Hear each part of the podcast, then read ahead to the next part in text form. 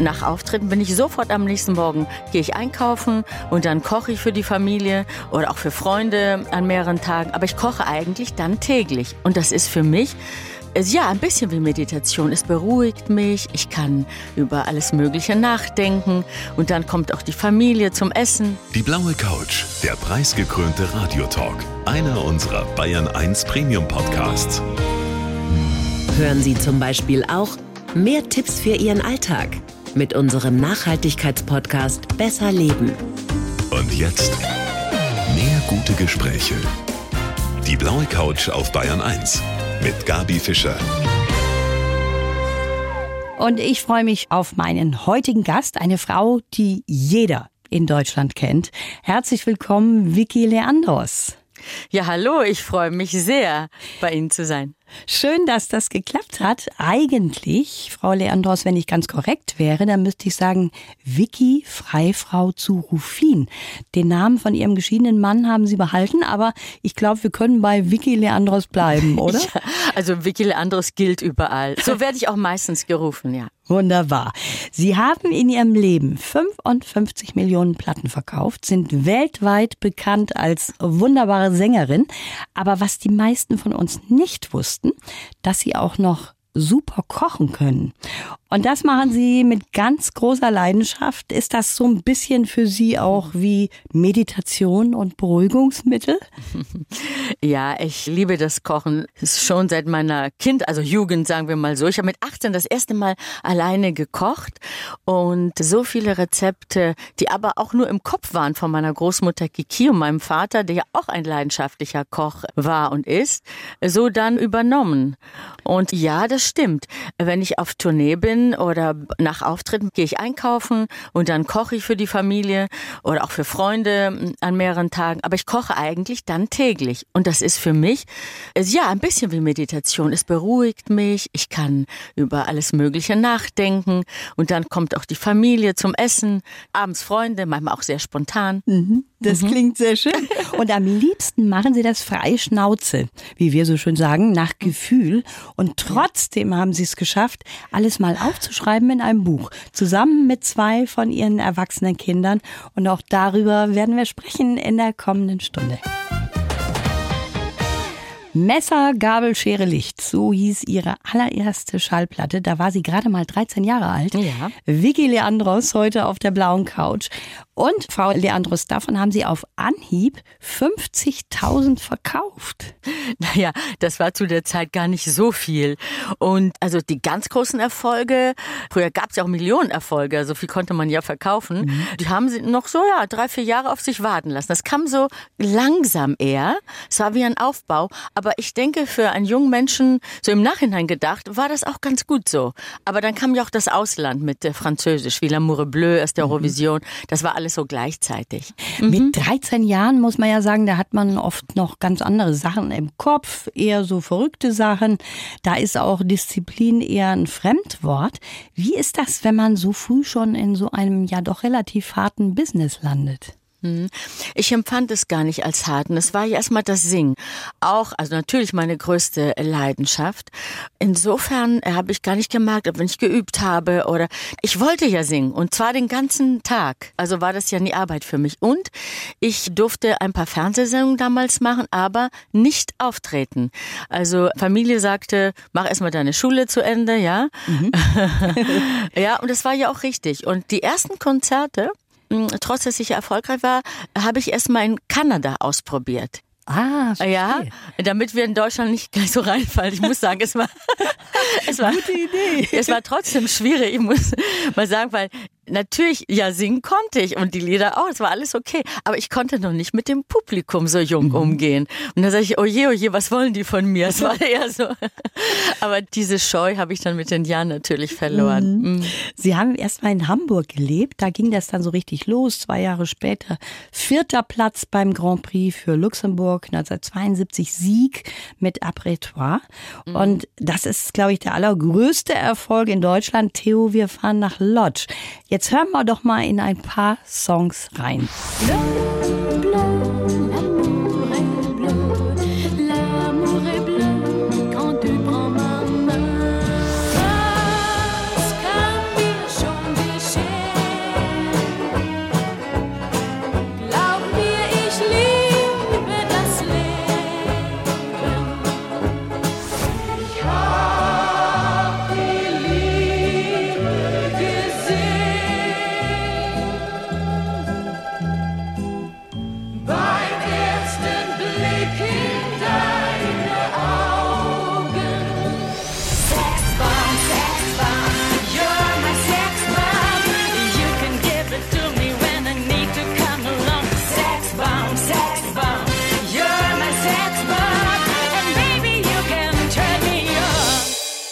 Also, da haben wir jetzt gehört, L'amour est bleu, das war mit 15 für den Grand Prix. Damit sind sie dann gleich mal auf den vierten Platz gekommen. Dann Ich liebe das Leben, den Riesenerfolg von dem großen Mikis Theodorakis. Ich habe die Liebe gesehen und schließlich Sex Bomb. Sie hatten schon so viele Hits in ihrem Leben, Frau Leandros. Gab es da irgendwie auch mal sowas wie einen Lieblingssong, den Sie haben? Ja, also viele der französischen Lieder mag ich, also von Michel Legrand. Das ist wirklich mein Lieblingslied. Le Moulin de mon Coeur, wie sich Mühlen drehen im Wind. Ist ja auch in Deutschland bekannt. Singe ich immer noch auf den Konzerten. Ja, schön. Mhm. Sie haben drei Kinder, zwei Mädels, einen Bub, sind mhm. dreifache Großmutter. Und wenn jetzt eine ihrer Töchter mit 13 zu Ihnen gekommen wäre mhm. und hätte gesagt, Mama, ich will unbedingt Sängerin werden, hätten Sie das erlaubt? Ja, ich hätte es erlaubt, aber auch vielleicht so, wie meine Eltern es vorgeschlagen haben, dass man auch seine Schule zu Ende bringt. Vielleicht will man ja auch später mal studieren oder so. Also es ist doch ganz gut, schon mal auch ja, überhaupt etwas gelernt zu haben im Leben. Kann nie schaden. da haben Sie recht. Auf jeden Fall haben Sie ein tolles Verhältnis zu Ihren Kindern. Das kann man auch auf den Fotos in Ihrem Kochbuch sehen mit dem Titel Ein Hoch auf das Leben. Schöner mhm. Titel, finde ich auch. Ja. Mit vielen sehr lustigen Fotos aus Ihrer Karriere. Und da interessieren mich gleich die Geschichten, die dahinter stecken. Vicky Leandros, heute mein Gast hier auf der blauen Couch. Ja, dass sie singen kann, das wissen wir alle, aber sie kann auch kochen. Vicky Leandros ist heute mein Gast. Sie haben ein Kochbuch geschrieben und das war ja, ja gar nicht so einfach, weil ja. sie auch zu denjenigen gehören, die eigentlich nach Gefühl kochen. Also Mengenangaben, das mussten sie erst mal erarbeiten, oder? Ja, so, so ist es. Ich habe also frei einfach gekocht und hatte ja alle Rezepte, habe ich ja im Kopf einfach, ja. Und das geht so sehr, sehr gut. Ich hatte auch nie ein Kochbuch zur Hand. Und dann hieß es ja, okay, Kochbuch. Also das war schon eine Anfrage seit Jahren, aber ich hatte gar nicht so viel Zeit.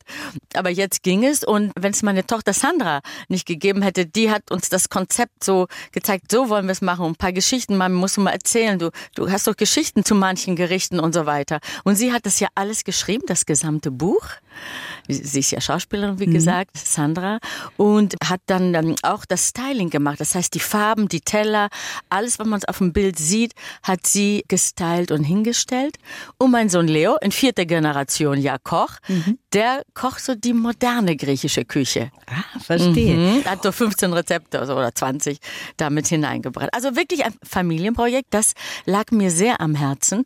Aber mir liegt auch sehr am Herzen, dass viele, viele, also diese griechische Küche wird verkannt. Ja, und viele Menschen denken, das ist nur Kraut und Fleisch, ja. Mhm. Aber das ist es nicht, sondern es sind wundervolle, leichte, vegetarische Gerichte, vegane Gerichte, vegane Suppen, wie die griechische Bohnensuppe, Kichererbsensuppe, Linsensuppe und so vieles mehr. Und das wollte ich doch mal zu Papier bringen. Mhm, das Bei ist mir, gut, mh, dass wir das nachkochen können, ne? Ja, ich glaube, die Gerichte kann man natürlich nachkochen. Es sind auch einige Fleischgerichte und Fischgerichte. Aber man kann, denke ich mal, alles nachkochen. Es gibt auch Schnellgerichte für Familien, die keine Zeit haben.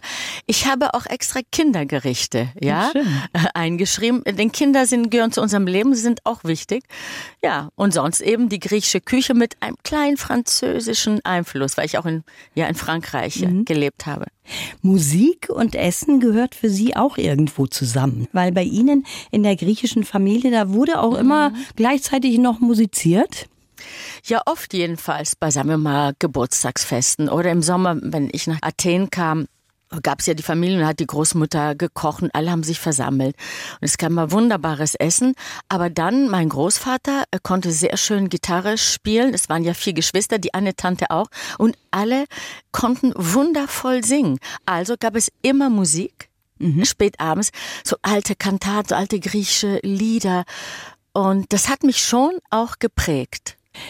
Sie sagen ja, Sie haben oft Full House bei Ihnen. Mhm. Also Familie, Freunde, alle ja. kommen zusammen. Ja. Sie lieben das, die zu bekochen. Das würde mir den Schweiß auf die Stirne treiben, wenn mehr als vier Personen kommen. Ja, aber es ist manchmal die Routine auch, ja. Ich koche ja schon so viele Jahre und irgendwann kann man auch schneller kochen, wie soll ich sagen. Aber man muss wissen, da schreibe ich auch im Buch, es gibt Gerichte, die kann man nicht für viele Personen kochen. Ja, zum mhm. Beispiel in einer Risotto, das geht nicht, bis zu vier Personen.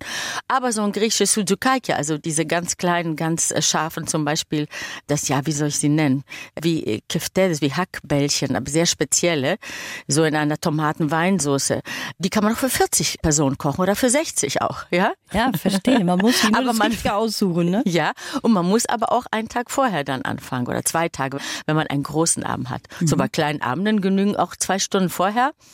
Vier Freunde rufen an, okay, ich renne zum Supermarkt, kaufe die Avocados, mache die Vorspeise, wie, wie es auch im Buch steht, mit den Avocados und dann, ja, das griechische, also Tagliatelle mit griechischem Pesto.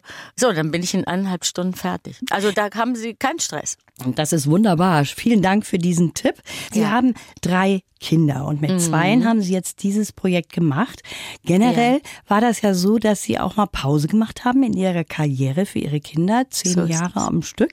Ja. Trotzdem, Privatleben und Bühne, das ist ja beides für Sie wichtig. Haben Sie das immer ohne große Probleme geschafft, das unter einen Hut zu bekommen? Ja, das war mein Anliegen, dass ich es irgendwie schaffe. Und mein Privatleben, natürlich sowieso, das Leben auf der Bühne und so, das liebe ich ja, aber auch eben mein Privatleben. Und ich habe auch nicht so viel von meinem Privatleben äh, preisgegeben. Die Kinder wurden ja nie fotografiert, als sie klein waren. Und ich habe auch natürlich bei, wenn ich so zurückdenke, bei den meisten Interviews auch gar nicht so sehr übers Kochen gesprochen, auch, auch wenn ich jeden Tag gekocht habe, weil da redet man natürlich über die Musik, über neue Titel, die man aufgenommen hat und vieles mehr. Sie haben letztes Jahr, Frau Leandros, in einer Show mitgemacht. Da sind Sie ganz schön ins Schwitzen gekommen. Ich fand das total toll. The Masked Singer. Da tritt man in super Kostümen unerkannt auf. Eine Jury muss erraten, wer da singt.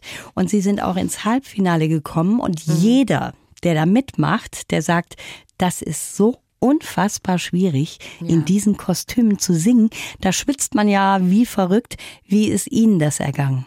Ja, also es war so, ich, ich hatte die Sendung immer mal gesehen und dachte, das ist eine tolle Sendung, weil die macht so viel Spaß und ist lustig, ja. Also das kannst du auch mal machen, so. Und dann kam das Angebot und ich habe es angenommen. Und dann muss ich sagen, das erste Mal, als ich diesen riesen Katzenkopf, der war auch noch ziemlich irgendwie schwer, nicht nur schwitzen, ich bin in Panik geraten. Und dann habe ich mir nur selber auferlegt, so, Vicky, das musst du jetzt schaffen. Aber es war so, dass die Stimme immer gezittert hat. Ich bekam kaum Atem. Also das war wirklich auf der einen Seite sehr, sehr schwierig. Auf der anderen Seite war es ja so, ja, es ist eine lustige Sendung. Ähm, äh, ja, ich habe gesagt, dass ich das durchziehe. Ich kann mir genau vorstellen, wie schwierig das ist, sagt ja jeder dazu. Und Sie sind schon jemand, der auch sehr lustig ist und immer wieder Spaß an der Freude hat, oder? Ja, Dass Sie sowas stimmt. mitmachen. Ja, ich denke schon. Insgesamt bin ich ein positiver Mensch. Und gut, positiv sein geht ja nicht immer. Man hat manchmal auch Probleme, größere, kleinere. Die muss man versuchen zu bewältigen, ohne immer Angst zu haben. Denn Angst ist sowieso nicht der beste Ratgeber und bringt auch gar nichts. Also habe ich versucht, immer auch manchmal Ängste, die man hat, zu überwinden und dann weiterzumachen. Also ich fand das total toll, dass Sie da mitgemacht haben. Ja, sie hat eine ganze Menge Auszeichnungen bekommen, internationale und auch nationale. Mein Gast heute, Vicky Leandros. Es gibt ja Menschen, Frau Leandros, die haben da einen ganz besonderen Platz dafür. Sie, Sie wissen gar nicht, wo die alle rumstehen bei Ihnen? Ach, Sie meint die Preise oder die goldenen Ja. äh, und Platin-Schallplatten? Ne, doch, ich weiß. Also sind einige Kisten im Keller und da bleiben sie bitte auch. Und, und äh, einige habe ich früher auch verschenkt. Ich habe Diamantene verschenkt, alle möglichen, die ich hatte. ja, ich fand es irgendwie gar nicht das Ausschlaggebende, auch gar nicht so wichtig. Und ich mochte diese Feiern dazu auch nicht so gerne, muss ich sagen. Das finde ich sehr lustig, dass Sie die zum Teil auch verschenkt haben.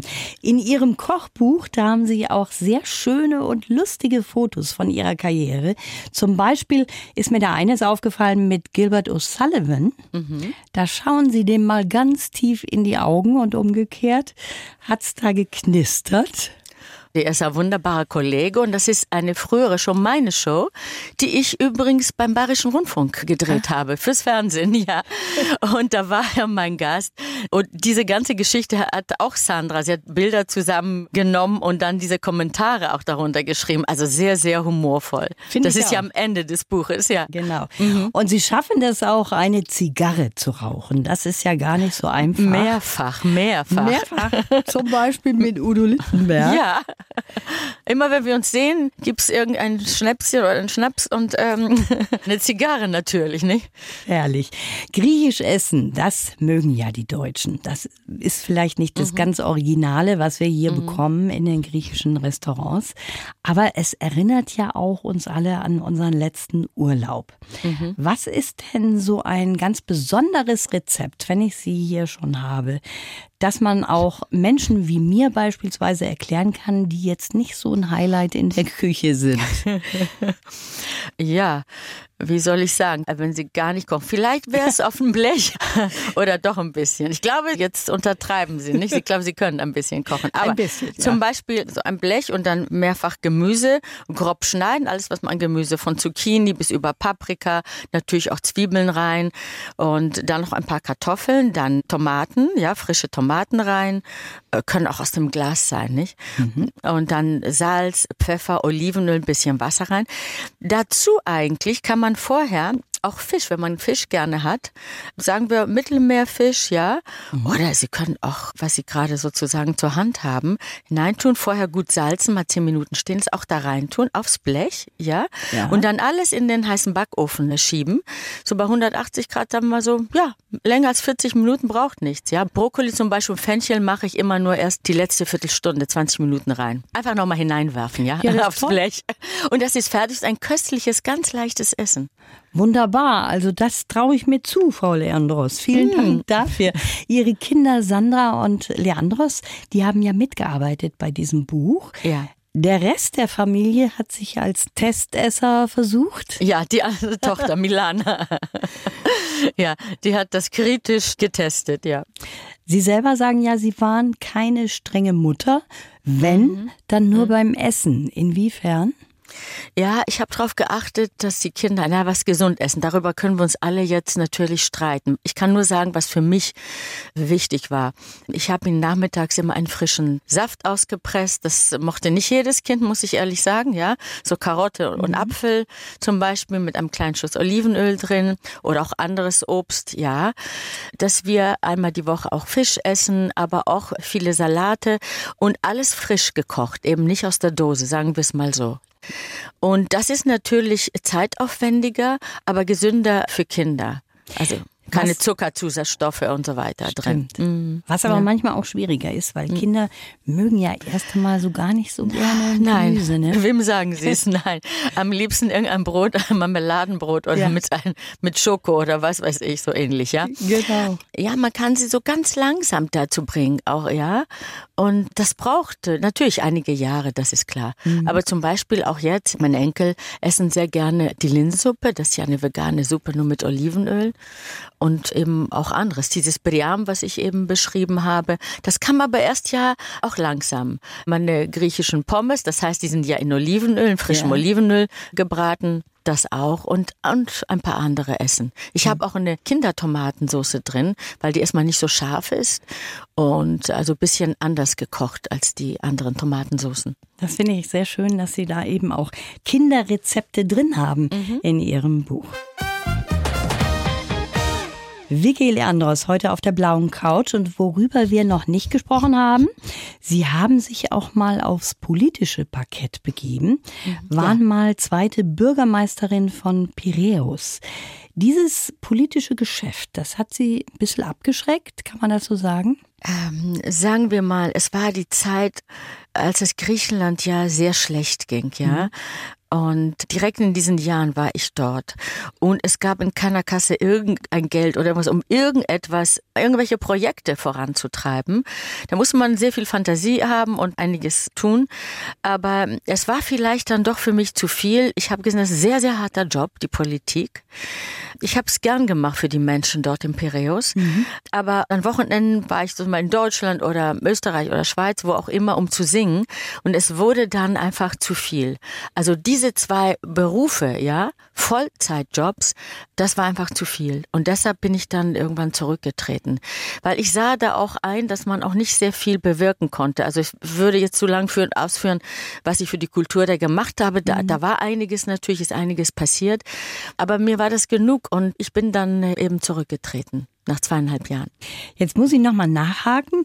Was ist denn eigentlich aus dem Ballett geworden? Das war, glaube ich, der Wunsch von Ihrem Vater, dass Sie das machen. Das haben Sie auch gelernt. Welche Rolle spielt bei Ihnen der Sport heute noch? Nein, das war übrigens kein Wunsch. Mein Vater sagte bloß nicht Tänzerin werden. Ah. Das ist so kurzfristig. Mit, mit 26 ist dann Schluss oder so. Nein, ich, ich habe einfach Ballett und Musical-Tanz habe ich gelernt, ja. Aber dann habe ich entschieden, sagen wir mal, auf meinen Konzerten, dass das Singen an sich auch genügt. Also ich wollte da nicht auf der Bühne herumtanzen. Mhm. Und sind Sie heute jemand, der auch Sport treibt? Ja. Weil Sie sehen ja. so aus, als hätten Sie nie Probleme mit Ihrer Figur auch gehabt. Ich, ich habe Sport immer auch geliebt, ja. Und habe Volleyball gespielt und Handball gespielt. Also es war, Sport gehörte immer zum täglichen Leben. Und jetzt, ja, also ein, zweimal die Woche, also mache ich auch Sport. Jetzt steht Weihnachten vor der Tür. Sind Sie griechisch-orthodox? Ja, ich bin griechisch-orthodox, ja. Dann heißt es, feiern Sie erst im Januar? Nein, wir fahren also ganz normal hier. Ich habe alle drei Kinder katholisch erzogen, mhm. weil die Familie, also Rufin, äh, die kommen ja, aus Bayern. Ja. Und deshalb waren so viele Freunde und auch nach meiner Trennung von meinem Ex-Mann habe ich alle Freunde beibehalten. Also wie soll ich sagen? Also ich bin sehr, sehr oft in München, aber auch insgesamt in Bayern. Also das ist auch irgendwie ein Zuhause für mich. Ja.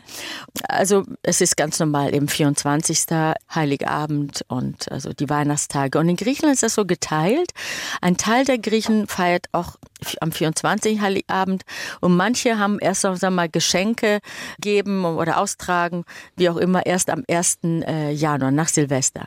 Und bei Ihnen kommt die ganze Familie zusammen? Das ist schön, finde ich. Ja, ja, die ganze Familie äh, kommt zusammen und äh, ich koche und eben mein Sohn auch mit. Es ist dann eigentlich sehr lustig. Was gibt's denn bei Ihnen? Gibt's irgendwas aus Ihrem Buch oder haben Sie sich was anderes ausgedacht? Doch, also ich habe jetzt nicht zehn Weihnachtsgerichte geschrieben, sondern was es wirklich bei uns gibt. Und das ist am 24. ja ein großer, großer Fisch. Ja, mhm. das kann ein Loup de Mer sein. Kann aber, wenn man das aber jetzt nicht bestellen kann, kann man auch einen großen Lachs nehmen und dann mit vielen Kräutern und Zitronenscheiben und auch Knoblauchscheiben hinein, ja, in den so Bauch hinein. Gut salzen vorher und 20 Minuten so stehen lassen. Das, das Salz wird ja aufgesaugt vom Fisch. Und dann eben aufs Blech ja auch nochmal, wie soll ich sagen, Olivenöl, äh, sehr viel Wein, Weißwein noch rein, ein bisschen Wasser und dann das in den Backofen. Je nach Größe braucht es so 45 bis eine Stunde. Dann ist das ja schon mal fertig. Mhm. Und das kann man eben mit meinem schnellen Gemüse. Es ist ein Essen, wo ich sage, wir müssen ja nicht den ganzen Tag am Herd stehen, sonst können wir gar nicht mit der Familie zusammen ja. sein. Oder mal am Vortag vielleicht die Vorspeise, eine schöne Suppe zubereiten. Ich habe da die Tomatencremesuppe und das ist so halb griechisch als halb international, würde ich sagen. Und am nächsten Tag ist die Weihnachtsente Aha, dran. Mit, mit griechischer Füllung, ja. Mhm. Aber dann wiederum Rotkohl, hausgemacht, ja. Und äh, Trüffelpüree, das kann man nur am gleichen Tag vorbereiten. Aber zum Beispiel die Soße dazu aus viel Gemüse, Consommé und ja, fast ein Liter Rotwein. Jede halbe Stunde muss ein Glas hinein. da hat eine Freundin verstanden, jede halbe Stunde soll sie ein Glas Wein trinken. Nein. War nicht so gemeint. Aber, aber auch nicht schlecht. Ne? Ich muss sagen, auch keine schlechte Idee. Wenn es doch schon später Nachmittag ist, warum nicht? Ja. Das, das bereite ich dann schon, wenn es geht, am 23. vor. Also mhm. einiges. Damit man auch, auch wenn wir wieder zum Stress kommen, damit man doch ein bisschen gelassener mhm. beim Kochen sein kann. Ja. Und wenn Sie zusammen mit Ihrem Sohn Leo kochen, mhm. sind Sie da die Chefin oder sind Sie gleichberechtigt? Ich glaube fast. Ähm, am Anfang, so die ersten fünf Minuten, scheine ich die Chefin zu sein, aber dann übernimmt er so stark. Ja, Mami, äh, Mami, wo, wo ist denn das Kraut? Kannst du das mal schon mal schnippeln und die Tomaten bitte klein schneiden? So geht's dann nur. Ich renne von einer Sache zu anderen. also, hm, wie soll ich sagen? Hat Eine Art das- Gleichgewicht, ja. Okay, so kann man es auch ausdrücken. Aber es ist sehr schön, wenn man zusammen mit der Familie sowas machen kann. Es war auch sehr schön, jetzt mit Ihnen zu sprechen. Toll, was Sie uns für Geschichten erzählt haben. Ich wünsche Ihnen alles Gute, Frau Leandros. Ja, ich wünsche auch allen wirklich alles Gute und dass alle ein wirklich schönes und besinnliches Weihnachtsfest äh, haben. Und das wünsche ich Ihnen auch. Vielen Dank fürs Gespräch. Danke auch. Die Bayern 1 Premium Podcasts. Zu jeder Zeit, an jedem Ort. In der ARD Audiothek und auf bayern1.de. Bayern 1 gehört ins Leben.